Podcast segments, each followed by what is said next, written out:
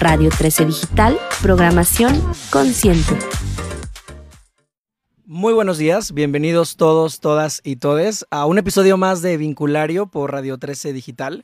Yo soy Luis Alberto Hernández y el día de hoy estaré platicando con nuestro invitado, a quien eh, muy pronto conocerán, eh, sobre cómo me vinculo con mis finanzas. Un tema que creo que de diferentes ángulos, pero todas las personas nos podremos relacionar, podemos eh, resonar con ello y en el mejor de los casos pues podemos aprender un poco de lo que está funcionando y lo que quizá no está funcionando tan bien de mi vínculo con mis finanzas. Y antes de, empezar y antes de presentarles a, nuestro invitado, yo quiero recordarles para, para ti que nos escuchas en vivo, eh, como cada mañana sabes que esta conversación se alimenta eh, pues pues de todas las personas que participamos aquí, incluido, incluido tú. Entonces, eh, todas las preguntas, los comentarios, las anécdotas que quieras compartirnos dentro de, esta conversación son bienvenidos. Y recuerda que tienes dos medios para hacerlos. Puedes enviar un mensaje de WhatsApp o puedes eh, llamar por teléfono a nuestra cabina y nuestro equipo de productores están súper listos para pasarnos todas tus preguntas. Si decides hacerlo por un WhatsApp, lo puedes hacer al 55 61 00 74 54. Va de nuevo, 55 61 00 7454 y si decides hacer una llamada telefónica lo puedes hacer al 55 52 62 1300 55 52 62 1300 ahí en la extensión 1414 nuestro equipo de productores eh, pues tomará nota de tus comentarios preguntas anécdotas y podrá pasárnoslas a cabina para que las podamos conversar para que nuestro invitado del día de hoy pueda eh, contestarlas.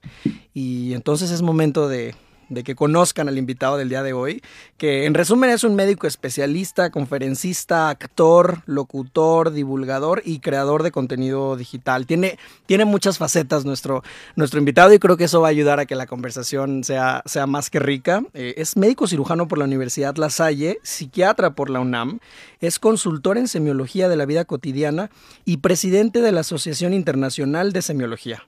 Además, es divulgador de la ciencia y la salud mental, creador del podcast Supracortical y socio fundador de Horizonte 1 AC. Él es Rafael López. Rafael, bienvenido, buen día. ¿Cómo estamos? Muy buenos días, muchas gracias por invitarme. Qué gustazo poder platicar contigo. Igualmente, pues nosotros aquí muy, muy emocionados porque creo que ese es un tema del que habíamos querido hablar ya desde hace un rato y bueno, encontramos un poco de tu contenido, encontramos esta perspectiva eh, emocional desde la que hablas eh, con respecto al vínculo con las finanzas y nos pareció maravilloso y nos pareció también que nuestra audiencia puede puede encontrar herramientas importantes. Así que, pues empecemos esta conversación por, por conocer ¿Qué es lo primero que alguien debe saber cuando empieza quizá a preguntarse o a querer revisar su vínculo con las finanzas? ¿Por dónde, ¿Por dónde se inicia ese trabajo que pareciera que todo el mundo quiere hacer? Pareciera que todo el mundo quiere hacer, pareciera que todos entendemos lo importante que es, pero incluso los financieros suelen partir de un principio muy interesante, que es que dicen, mira, para poder crear panoramas financieros, vamos a partir de la idea de que las personas actúan de forma racional. Y ahí es donde ya empezamos a complicarnos la situación, porque los seres humanos poco a poco reaccionamos de manera racional a las circunstancias. La verdad es que sí, somos seres que razonan, pero somos principalmente seres emocionales. Entonces, si logramos entender este factor, vamos a entender que las finanzas parten de principio de un factor emocional todo lo que tiene que ver con nuestro manejo del dinero es emocional y si logramos entender cómo es nuestra relación, nuestro vínculo con, con nuestras emociones y el dinero, entonces podemos entender por qué solemos cometer ciertos errores, por qué nos solemos meter en ciertos problemas, por qué el camino de solución está mucho en identificar nuestras propias emociones. Entonces vamos a ir platicando un poquito de eso.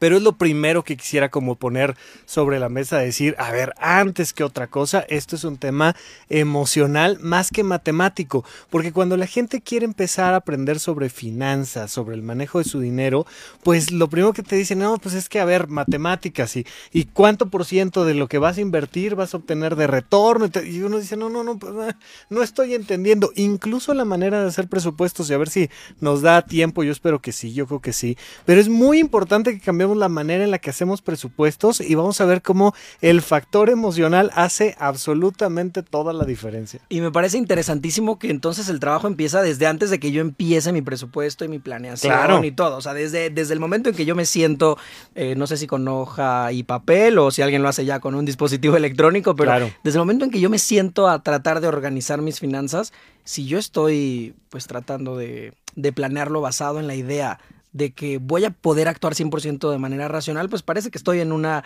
en una ilusión, ¿no? Y entonces desde ahí creo que el plan está medio, medio destinado al fracaso, no sé tú qué piensas. Mira, la mayoría de las personas que quieren poner en orden sus finanzas es porque saben que están en desorden. Y estas personas suelen tener una resistencia emocional a sentarse a ver su desorden.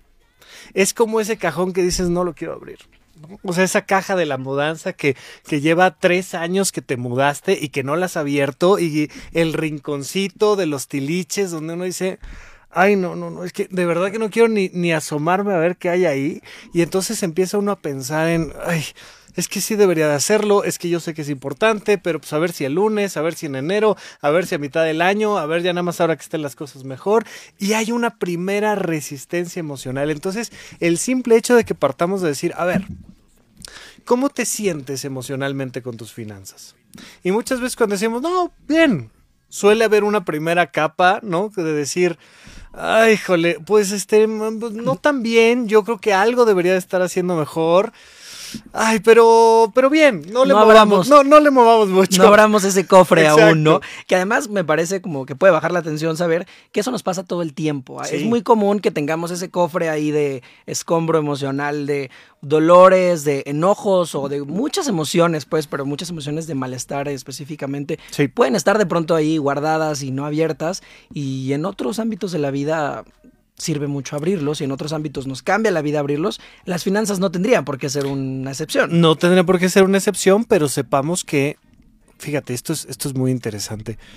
Eh, nuestro cerebro no está diseñado para ser feliz. Nuestro cerebro está diseñado para sobrevivir. Y entonces tiene un sistema ansioso, un sistema de alarma siempre prendido. Y es muy normal que lo primero que surja sea un pensamiento automático negativo. Es un, ay no, ay, ay, ay, ay, qué miedo, ¿no? Es lo primero. Entonces, la terapia cognitivo-conductual, que es de las psicoterapias más famosas, más eh, validadas a nivel científico, te dicen siempre vas a tener un primer pensamiento automático negativo. Oye, tengo examen el lunes y me tengo que poner a estudiar. Híjole, es que yo, yo no sé, yo no soy bueno para eso. Es que yo no puedo. Oye, quiero este, invitar a alguien a bailar. Híjole, es que me va a decir que no. Oye, es que quiero pararme. Es que no lo voy a lograr.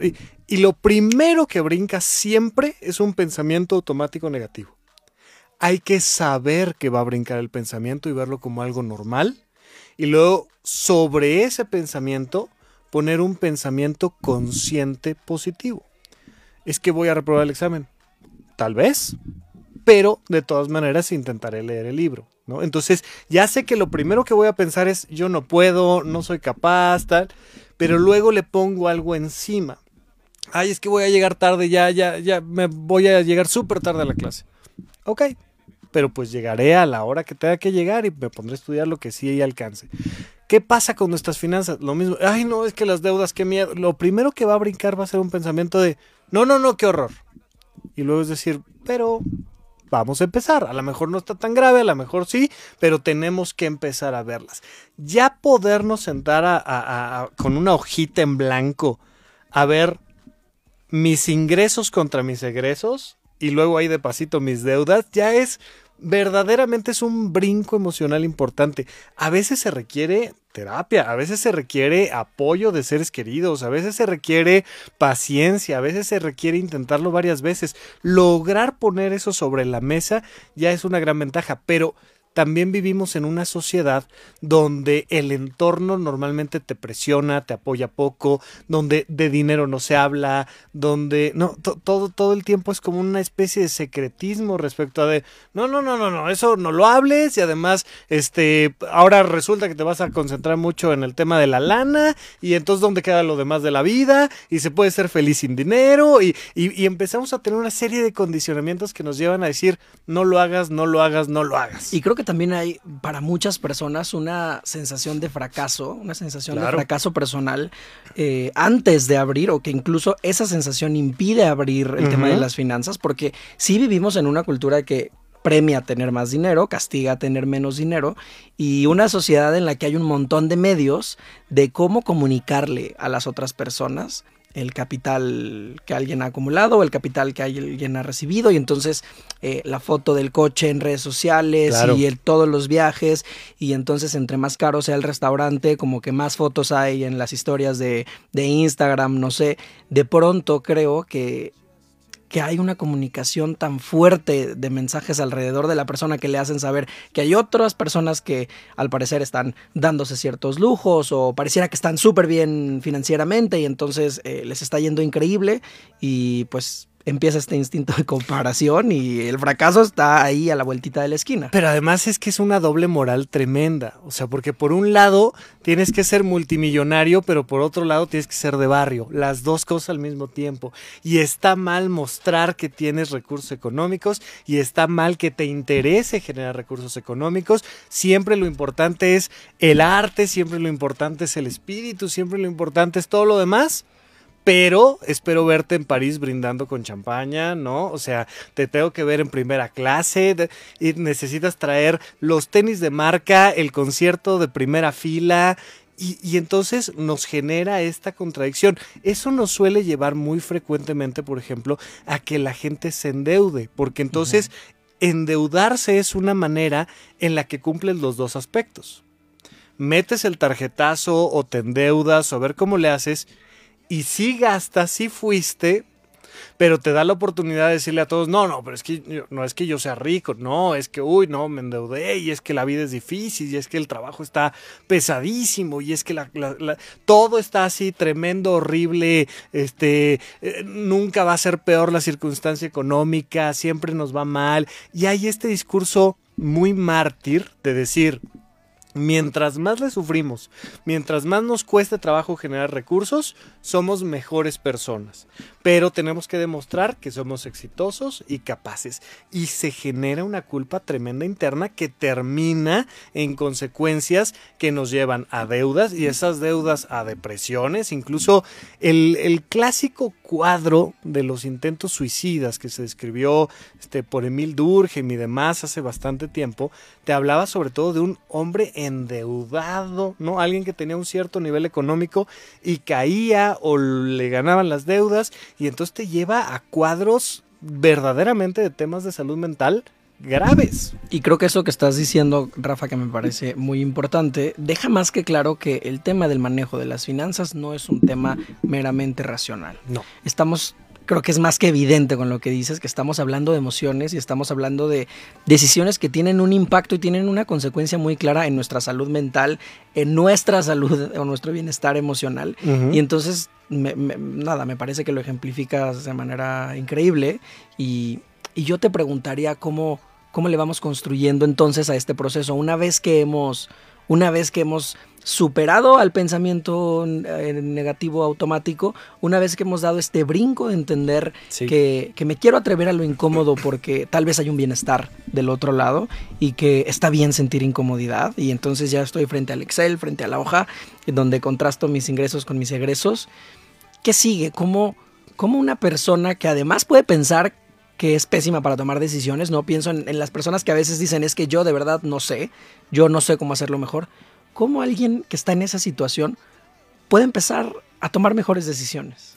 Mira, hay muchas vertientes, pero aquí en México algo que he visto que nos funciona mucho es cambiar una primera perspectiva, porque todo viene desde nuestra infancia. Alguien te enseñó algún día sobre el dinero y alguien te te explicó la diferencia entre ricos y pobres y alguien te dijo para qué te alcanzaba y para qué no. Incluso si vas al súper muy frecuentemente te encontrarás con una mamá que el, este, ¿no? La niña, el niño le dice, mamá, es que cómprame no sé qué. Y mamá dice, es que no tengo dinero. Y, y empiezas a escuchar estas frasecitas de no tengo, es muy caro, no nos alcanza, no lo necesitas, tal, tal, tal. Traemos todos estos condicionamientos metidos en la cabeza. Y uno de los elementos que me ha ayudado a mí a entrar a, través de este rubro emocional, les digo yo, en México solemos creer que tenemos que ahorrar por si algo malo pasa.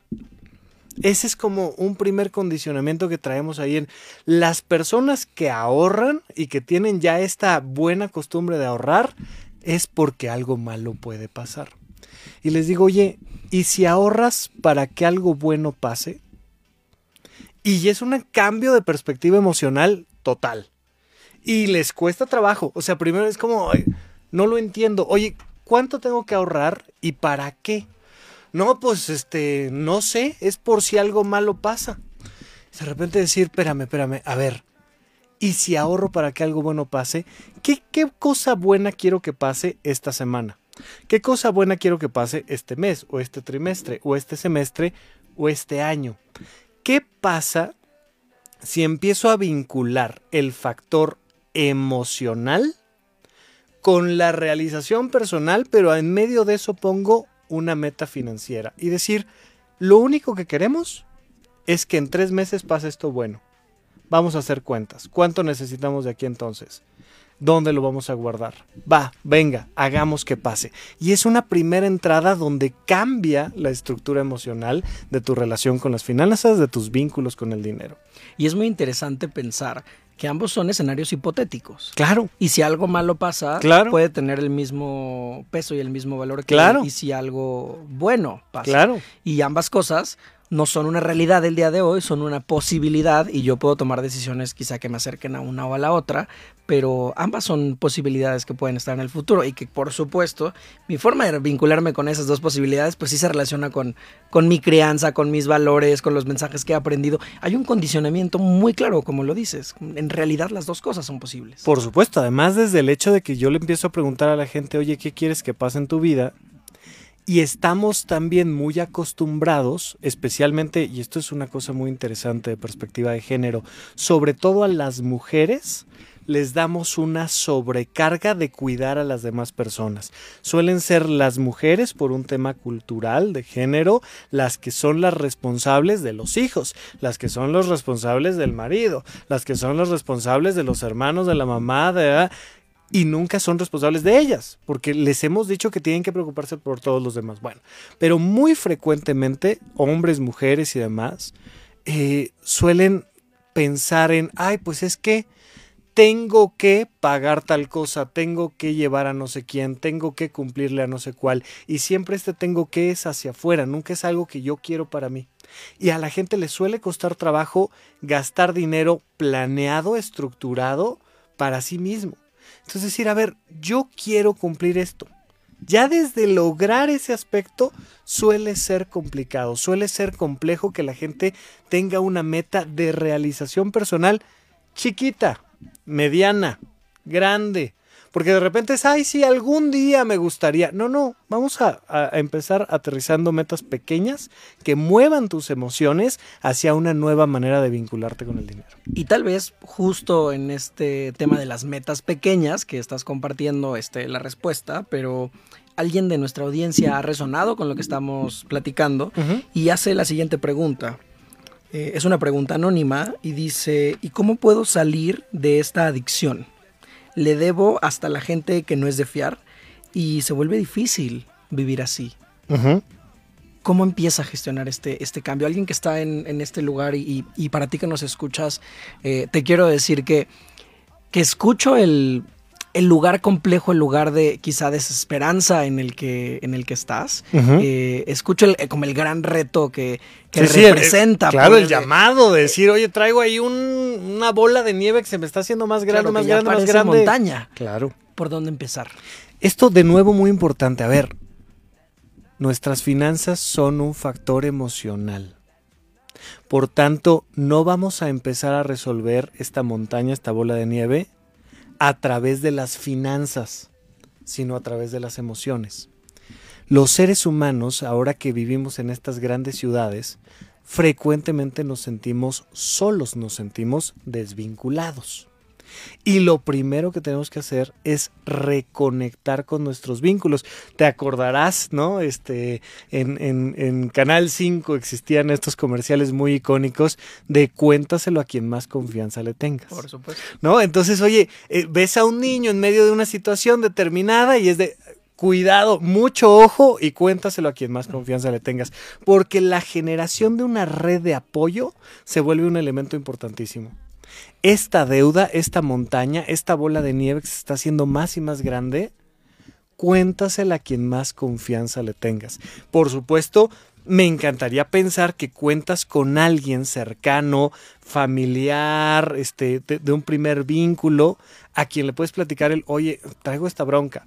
Pero si no, acércate a un terapeuta, acércate a un asesor financiero, acércate a una institución. O sea, necesitamos vincularnos. Oye, traigo una enfermedad este, pulmonar o gastrointestinal. Bueno, cuéntaselo a los tuyos y ve al doctor y pide ayuda.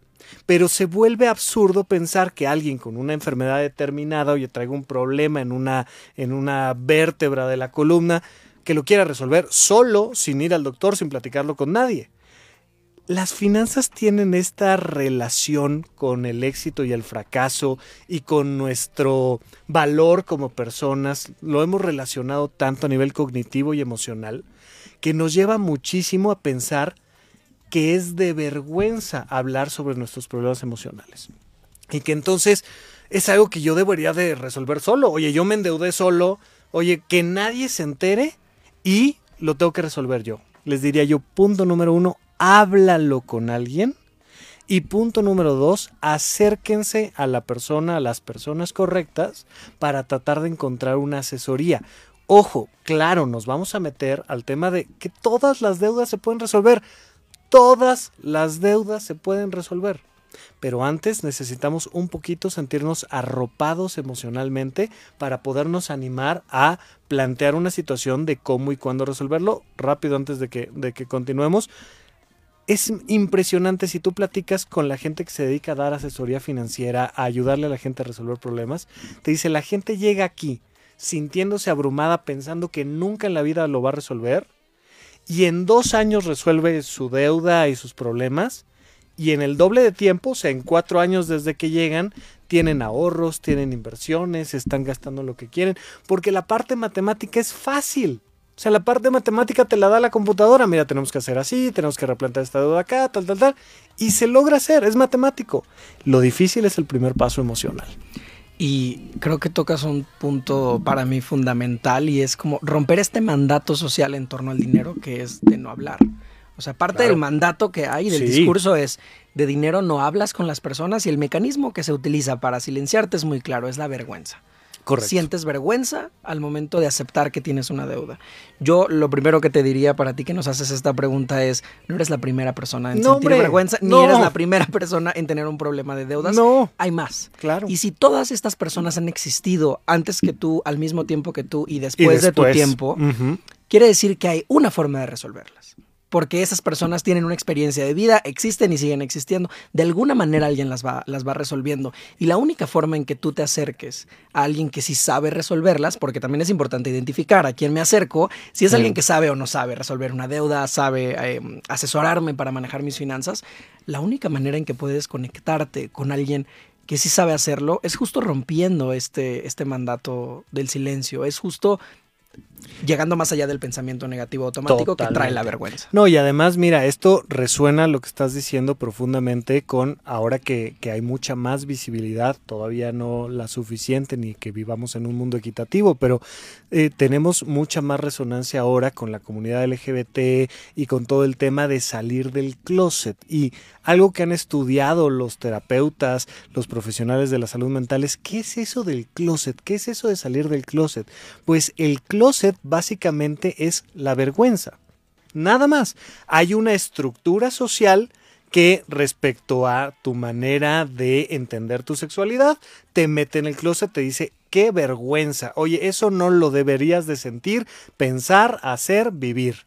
Bueno, pues hay un closet que tiene que ver con nuestra orientación sexual, pero hay un closet que tiene que ver con nuestra vocación. Híjole, no, de eso te vas a morir de hambre, a eso no te dediques. Hay un closet, por supuesto, que tiene que ver con las finanzas.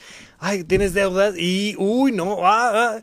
Y hay que hacer ese mismo esfuerzo de pasar de la vergüenza al, al orgullo, a este pride, que no es sentirme jactancioso de lo que hice, sino decir sí soy y este soy. Poder salir de cara al sol y decir estoy pasando por esto, estoy pasando por un divorcio, o estoy pasando por una deuda, o estoy pasando por una enfermedad, o estoy pasando por un tema de definición de mi sexualidad, o estoy pasando por lo que sea, pero tener la oportunidad de salir, de sentirme no avergonzado, sino orgulloso, de apoyarme en la gente que me puede eh, dar esa, esa sensación de que he creado una red de apoyo y desde ahí ahora sí, todo lo demás lo resolvemos. Pero ya cuando tienes el apoyo de, de tu comunidad, todo lo demás es fácil, es divertido, te va a hacer crecer como persona. Entonces, sobre todo hay que buscar apoyarnos. Porque además cuando nombras el hecho de que tienes deudas que resolver, que tienes un tema económico complicado en este momento,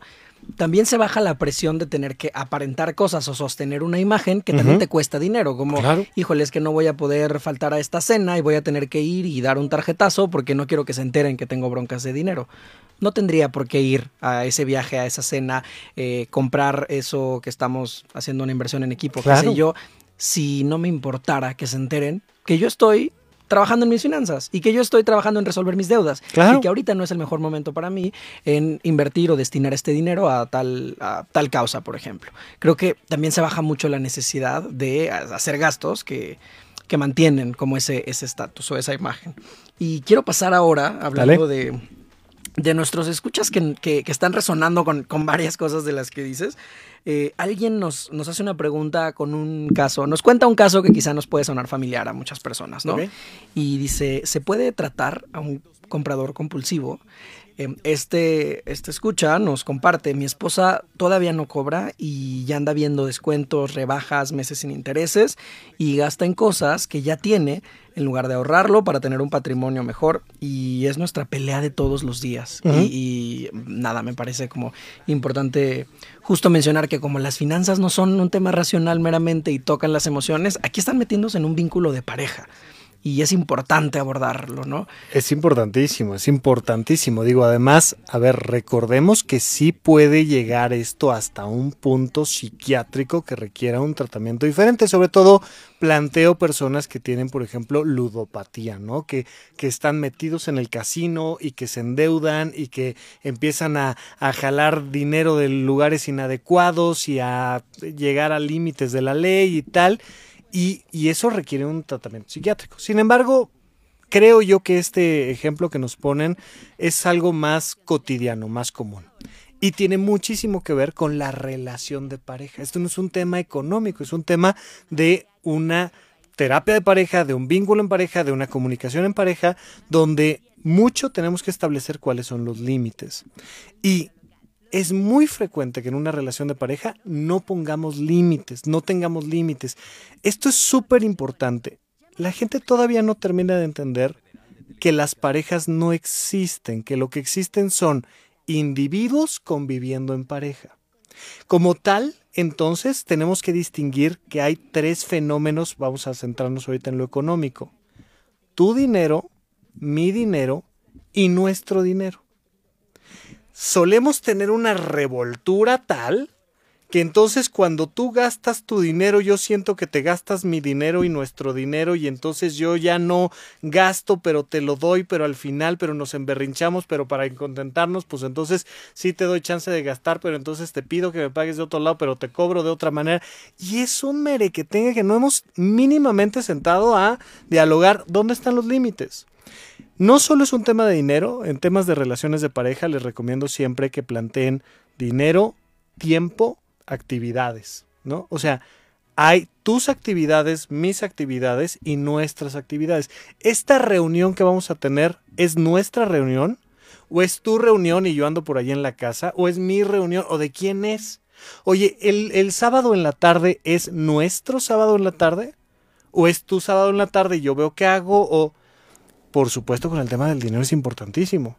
Oye, estos 20 pesos, ¿son tuyos? ¿Son míos o son nuestros? Y esa, esa, esa división debe ser determinada de la manera más clara y específica y lo antes posible, por favor. Para ayer, totalmente. Y yo lo primero que creo que es importante que escuchen es, primero que no pasa nada. No pasa Una pareja ha resuelto Eso y mil más. retos, ha resuelto mil temas incómodos, ha conciliado, bueno, en- pensando en la pregunta que nos hacen, ¿no? Una pareja casada, no sé cuántos años lleven, pero ya resolvieron esto de cómo nos vinculamos con tu familia y con mi familia y Ajá. ha resuelto muchos temas incómodos Claro. antes.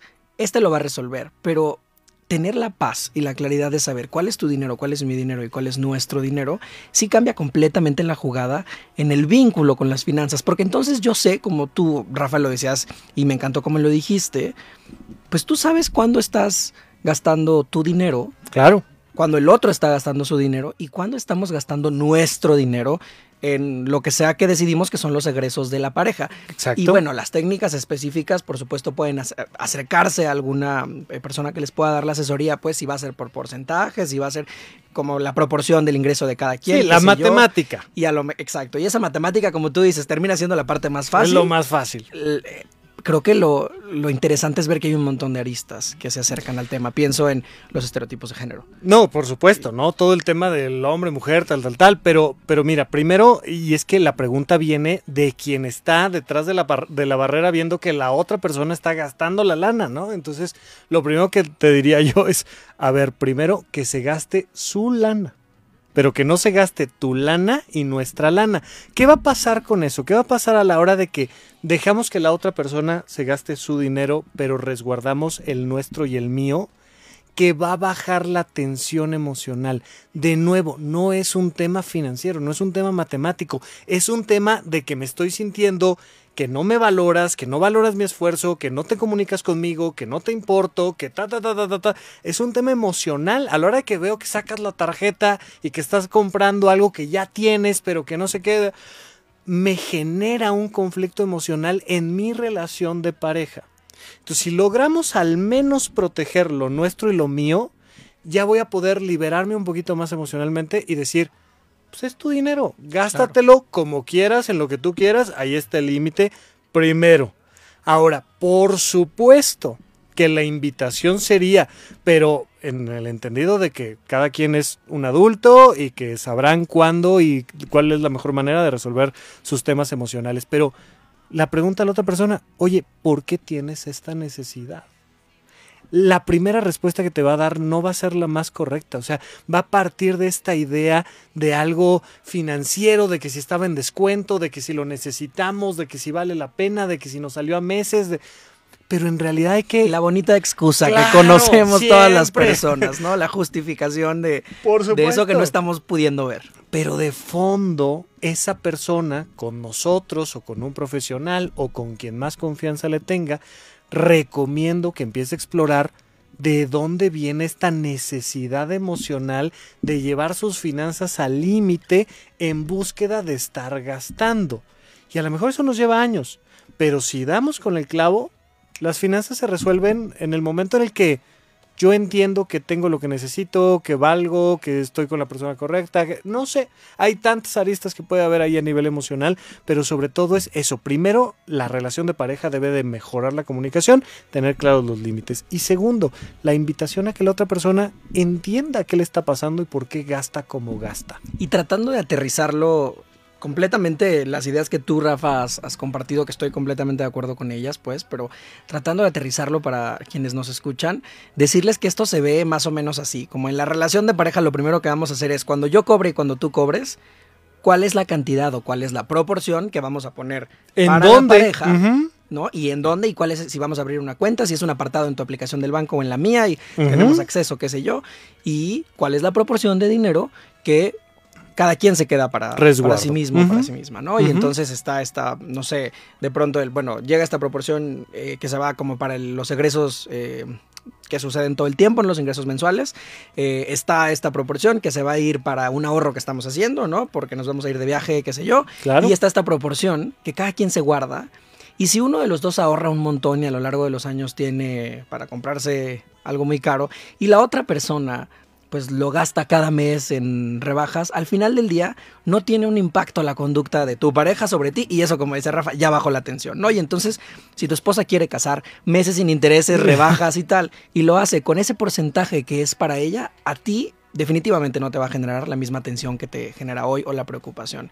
Y creo que de nuevo, el segundo paso que decía Rafa, que, que, tenía que ver con su proceso individual, si ella en algún momento lo decide, lo decide hacer, pues claro, puede acercarse eh, a una persona terapeuta, por ejemplo, y en un proceso eh, cuidadoso y, y, un proceso contenido para esto, poder descubrir qué, eso que hay de, qué es eso que hay detrás. Yo puedo compartirles una experiencia de alguna vez eh, con alguien que, una consultante que tuve en terapia, platicábamos eh, mucho de, llegábamos a esta conclusión en la que estas, estas compras para ella representaban un apapacho que hacía mucho no recibía. Claro. Y que en un momento de mucha hostilidad y mucha violencia, ella estaba necesitando ese apapacho. Y la forma más cercana de tener esa calidez, ese buen trato, esa forma de recibir eh, el cariño, que alguien te consienta, pues pues se volvía posible a través de las compras. Y habían pasado los años, y había cambiado de relación, y había cambiado de casa y de contexto, pero esa conducta seguía presente y entonces se dio cuenta que esto tenía que ver con el buen trato. Y encontró muchas otras maneras de, de tratarse bien y entonces ahora, aunque involucraban dinero, no solo eran compras y no solo era eh, ropa. Ahora había eh, ese día en que iba al restaurante que no había probado y tenía muchas ganas, o ahorrar para ese viaje claro. con sus amigas que, que, que representaban el buen trato. Eso ella lo descubre en su proceso individual, que es un caminar por su cuenta y a su ritmo, y cuando ella esté lista para eso. Pero, pero entiendo que cuando está este desorden que Rafa nos contaba, la otra persona de la pareja pues está viviendo las consecuencias de estos actos y creo que ahí es donde, donde es importante y es urgente abrir el tema ya. Y que no se nos vaya el tema del presupuesto que de verdad no es muy importante, pero ahorita que estábamos platicando de esto, pues tomábamos el ejemplo de la llamada y pues viene en este clásico rol de género de yo, hombre, llevo lana a la casa, la mujer agarra el hogar, ta, ta, ta. pero bueno, eh, entendemos que puede pasar en muchos contextos distintos y uno de los que suele pasar, fíjate, es con el resto de nuestra familia, hermanos, papás, etcétera. Y entonces el clásico, hoy, es que yo sí cuido mis finanzas, yo sí cuido mi lana, tal pero mi hermano, pero mi mamá, pero mi tío, pero mi no sé quién, no, y siempre andan metido en broncas y vienen y me piden y ni modo que les diga que no. Pues es que si es mi hermano, pues es que es mi papá, ¿cómo le voy a decir que no? Tal. Y solemos meter esta carga emocional. Ahora vas viendo cómo tu dinero se te va y se te va y se te va en alguien más que no está cuidando sus finanzas.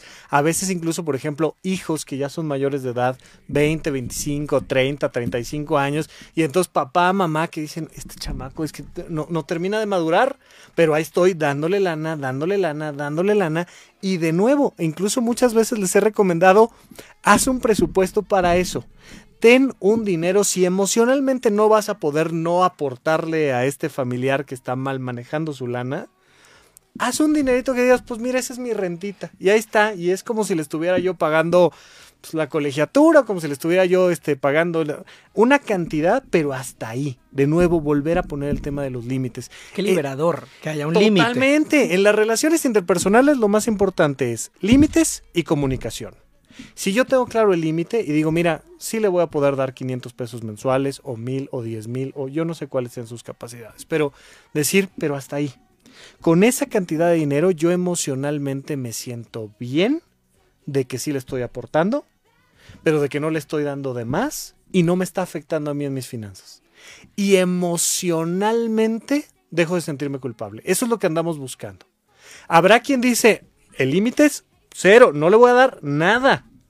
Y emocionalmente me siento bien, perfecto, palomita. Habrá quien diga, no, yo sí, sí le voy a dar un porcentaje del... Adelante pero que veamos cómo de nuevo el factor emocional es mucho más importante que el matemático. Y eso me lleva al tema del presupuesto que tengo que no quiero que se me olvide. Porque la gente suele arrancar año, enero y demás eh, con la idea de, ahora, ahora sí voy a controlar mis finanzas. Bueno, entonces voy a hacer un presupuesto. Entonces bajo una aplicación para llevar mi presupuesto y normalmente lo que hago es que anoto todos mis gastos. Y entonces digo, gasté 10.50 en cebollas y luego 23.40 en aguacate y 13 y voy anotando todo y al final es información que no me es relevante. Les hago una recomendación sencilla. Pónganlo en cajas grandotas que simbólicamente representen cosas distintas. Por ejemplo, mis gastos básicos, mis gastos para generar ingresos, o sea, mis gastos del trabajo, mis lujos, mis eventos sociales, mis emergencias. Y hay una cajita muy importante para mí que son los gastos tontos, los gastos que de verdad debería de no haber hecho. Entonces, yo puedo comprar una botella de vino en el súper, que a lo mejor por mi cultura, por la manera de vivir, para mí es un gasto básico, es vino para la hora de la comida y nos tomamos media copita yo, media copita mi pareja todos los días y es de mis básicos. O no, esa misma botella de vino más bien es un evento social que vamos a tener y lo anoto dentro de la cajita de eventos sociales. O sabes qué, es un lujo este mes me quiero comprar ese vinito y me quiero dar una, una ducha tranquilita y servirme una copa. Y... O se volvió a lo mejor un gasto que yo digo, a ver, ni me gusta el vino, lo compré nada más por obligación para tenerlo, este, ni no lo tomamos. Es un gasto que no debí de haber hecho. Entonces, en vez de anotarle vino 200 pesos, le anoté 200 pesos a los gastos básicos o a los lujos o a los eventos sociales o a mi cajita de gastos tontos. Y es muy importante tenerlo claro porque entonces ya al final puedo ver, digo, oye, le tengo que bajar a, estos gastos. Claro. Le tengo que subir a mis lujos. No me estoy dando nada de lujos. Todo es para, para la reunión social con no sé quién o con la familia. Pueden ser tantas cajas como sean posibles. Nada más no me olviden la caja de emergencias, que hay muchísima gente que no presupuesta las emergencias. Y la cajita de los gastos tontos, porque ahí es donde vamos a decir, a ver, esto no me lo debí de haber gastado, no venía al caso. Mi vida sería la misma Por sin este gasto y... Pero los lujos sí, siempre hay que darnos un... La, la, recomendación de los financieros es alrededor del 10% de tu ingreso, gástatelo en lujos, en ti, en lo que se te antoje, que al final la lana también es para que la disfrutemos y tengamos esa realización personal. Cuéntame un poco de tu experiencia ¿Qué tanto las personas están acostumbradas a hacer el presupuesto con esta metodología? ¿Qué tanto, o sea, en tu experiencia, porque sé que tú asesoras a personas en este caminar, qué tanto se sorprenden o qué tanto dicen, ah, sí, yo así lo he hecho? No, se sorprenden mucho, normalmente no lo suelen pensar de esta manera. Y, bueno, cuando lo empiezan a aplicar realmente hay un cambio porque esas cajitas, de nuevo, no son matemáticas, son emocionales. Y entonces así, de la nada, te da una visión de realmente cuánto es lo básico que necesitas para vivir, de qué tanta atención te estás poniendo tú a ti en tus propios lujos, de qué tanto estás cumpliendo con ciertos compromisos de si aceptas que la vida puede tener emergencias, que ahorita platicamos un poquito más de eso, y te permite ver el factor importantísimo. Siempre les digo, esta pregunta es importantísima. Ahorita le vamos a dar una, un, un matiz económico, pero la pregunta que siempre les hago es, ¿qué es aquello que quieres hacer, que podrías hacer, que no estás haciendo todavía? O qué es aquello que ya no quieres hacer, que podrías dejar de hacer y no has dejado de hacer.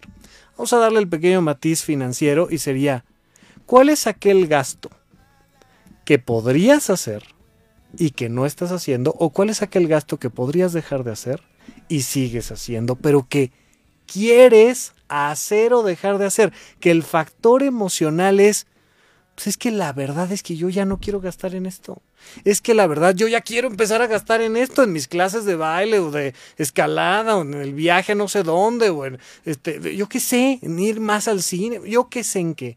Pero ¿cuál es ese gasto que quieres hacer o que quieres dejar de hacer y que no has dejado? Hay muchísimas personas que les da culpa tener un presupuesto para emergencias y usarlo. Es como de, no, eso no se debe de usar nunca. Y luego un día tienes la emergencia y dices, pues usa el presupuesto. No, es que ese es solo para emergencia. Es de, a ver, emocionalmente hay que entender, la vida no es perfecta. Van a pasar cosas, se nos va a pinchar la llanta, vamos a tener una gotera, este, vamos a tener una enfermedad, vamos a tener un eh, cualquier imprevisto. Y de repente decir, a ver, manejémonos emocionalmente, entendámonos que no pasa nada, que hay que tener ese margen de maniobra y gasta en lo que hay que gastar, porque además es importantísimo que entendamos que una manera de ayudarle al mundo a ser un mejor lugar es gastar en lo que queremos gastar. A la hora de que tú estás dándole dinero a alguien más, estás apoyando la economía de alguien más. El gasto de alguien es el ingreso de alguien más. Y entonces, en la medida, me gustaba mucho esta frase que, que yo escuché en Puentes, pero no sé si es originaria de ahí, que decía, piensa global y consume local. O sea, tratemos de hacer que nuestra economía fluya, que vaya, que venga, pero sobre todo con dulzura, con amor, con emociones adecuadas, con servicio a los demás. Dejémonos de jactancias del ego de pensar que hay personas que valen más por tener o por dejar de tener o menos por no y empecemos a todos tratar de tener una vida un poquito más equilibrada. Y me dejas con la reflexión, Rafa, de que empezar a vincularnos de forma distinta o de forma sana con nuestras finanzas involucra como dos grandes cosas. Esto yo, yo rescato mucho de esta conversación y es, por un lado, atreverme a, aventarme en un proceso de autoconocimiento. O sea, sí, voy, a, sí voy a confrontarme con mis decisiones y voy a saber cómo estoy gastando y dónde lo estoy gastando. Y por otro lado, pues también empezar a tomar más conciencia y responsabilidad sobre mis decisiones. ¿Dónde estoy poniendo mi dinero y dónde no lo estoy poniendo? ¿no? Y, es, y, es, y esa responsabilidad de pronto se siente como, como una carga un tanto pesada y le sacamos la vuelta, ¿no? Me, me haces pensar en que atreverte a sentarte y confrontarte con todos tus gastos, de pronto se parece mucho a este fenómeno que hemos visto en personas que les mandaron a hacer unos estudios clínicos y no se los quieren hacer porque... No vaya a ser que algo salga mal. Y si me dice la doctora que sí están elevados estos niveles, y entonces ya no voy a poder comer, mira, mejor vive el que no sabe y entonces no me entero. Exacto. Y creo que, y creo que le sacamos la vuelta muchas veces y tanto en la salud física en ese caso, como en las finanzas, como en la salud emocional, pues lo mejor es saber y lo mejor es tener conciencia de nuestro, de nuestro cuerpo y, de nuestras decisiones y de nuestro actuar y tomar decisiones cada vez más, más responsables, ¿no? Que se hagan cargo de. Totalmente. y además nos va a llevar a un proceso de autoconocimiento, ¿no? Conócete a ti mismo conociendo tus finanzas. Es que ahí vas a saber si pones límites, si tienes comunicación o no, si estás haciendo las cosas para lo que tú realmente quisieras, si estás construyendo tus sueños, si estás trabajando donde te gusta. O sea, es que a la hora de que te metes con esta perspectiva emocional a las finanzas, bueno, te revela un montón de cosas sobre tu propio ser. Rafa, y estamos llegando al final de este programa y seguramente quien nos escucha, y yo me incluyo ahí, pues queremos continuar como explorando el tema, continuar esta conversación y es tradición aquí en Vinculario pedirle a la persona invitada una recomendación, un libro, una serie, una película, eh, cualquier contenido que pueda permitirnos seguir explorando el tema de cómo me vinculo con mis finanzas. Eh, ¿Qué nos puedes recomendar? Fíjate que les podría recomendar, por supuesto, hay N cantidad de libros de, finanzas muy buenos, unos muy, muy famosos aquí en México, pero me quiero ir un poquito fuera de la caja. Hay un libro de, de una psicóloga española que se llama Ana Fresas, que me encanta, que se llama Yo Vieja. Y este libro habla sobre el envejecimiento exitoso, de alguna manera lo podríamos meter ahí, pero trae una frase que me fascina, que dice, ya, olvidémonos de esta idea de que los jóvenes son el futuro. No, no, las viejas somos el futuro. Dice, te vuelves una mujer ya de la tercera edad a los 60 años de edad y te quedan todavía un montón de décadas por delante. Y uno de los elementos importantísimos para que tengas este envejecimiento exitoso es que aprendas a gastar en ti, a seguir produciendo lo que tú quieras producir, a, aprovecharte de las oportunidades de tu tarjeta de la tercera edad. pero es un, es un libro muy feminista, muy revolucionario en muchos sentidos, que nos va a aportar mucho sobre esta manera diferente de relacionarnos con nuestros recursos y con un montón de cosas, ¿no? Entonces, yo vieja de Ana Fresa sería, sería mi recomendación.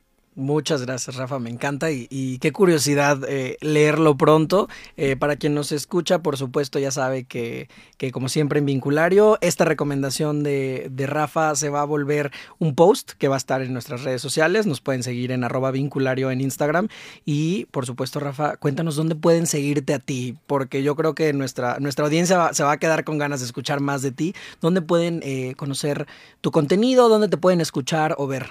Mira, yo tengo un curso de finanzas personales en la plataforma de horizonte1.com, pero realmente, realmente eh, el primer contacto para seguir conversando conmigo suele ser mi podcast que se llama Supracortical. Lo encuentran en Spotify o en cualquier plataforma de podcast. Y en Supracortical platicamos mucho más allá del tema de las finanzas. Platicamos de los vínculos con las demás personas, platicamos de nuestros pensamientos, nuestras emociones, nuestras tomas de decisiones. Así es que si escuchan alguno de los contenidos de Supracortical, con todo gusto por ahí podemos continuar la conversación. Seguramente, seguramente así será y te esperaremos de vuelta aquí en Vinculario, Rafa, que es tu casa siempre. Y gracias a toda nuestra audiencia que nos escuchó el día de hoy eh, en vivo, gracias a quien nos escucha después eh, en el podcast eh, a través de cualquiera de las plataformas de Radio 13 Digital. yo soy Luis, Luis Alberto Hernández, esto fue Vinculario, cómo me vinculo con mis finanzas y nos escuchamos en la próxima. Gracias.